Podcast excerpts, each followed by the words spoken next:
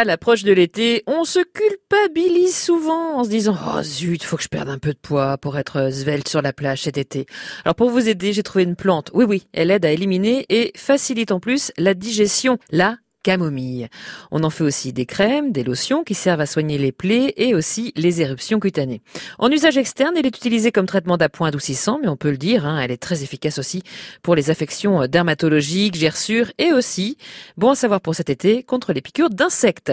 La camomille fleurit de juin à octobre, c'est une plante anti-irritante, anti-allergique et en plus, elle convient à tous les types de peau. Elle possède, vous l'avez compris, de nombreuses vertus, riche en flavones.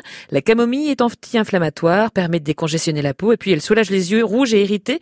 Elle est formidable pour se débarrasser des cernes et des poches sous les yeux. Voici une petite recette d'ailleurs qui devrait vous plaire.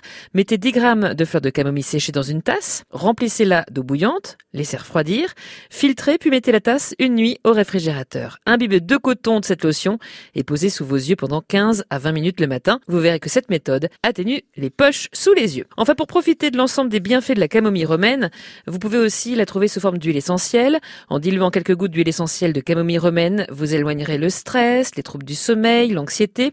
Dans une cuillère à soupe, environ 10 ml d'huile végétale. Au choix, l'amande douce, le tournesol ou le calendula. Vous ajoutez 3 à 5 gouttes maximum d'huile essentielle de camomille. Massez au niveau du plexus solaire, au niveau de la nuque, si vous avez des tensions. Si vous êtes vraiment angoissé, mettez-en au moins 4 fois par jour, puis diminuez à 2 fois seulement, une fois le matin, une fois le soir, dès qu'il y a une amélioration. Notez pour finir que cette huile essentielle est déconseillée aux enfants de moins de 7 ans et qu'elle peut causer des réactions allergiques. Alors n'hésitez pas à demander conseil auprès de votre médecin.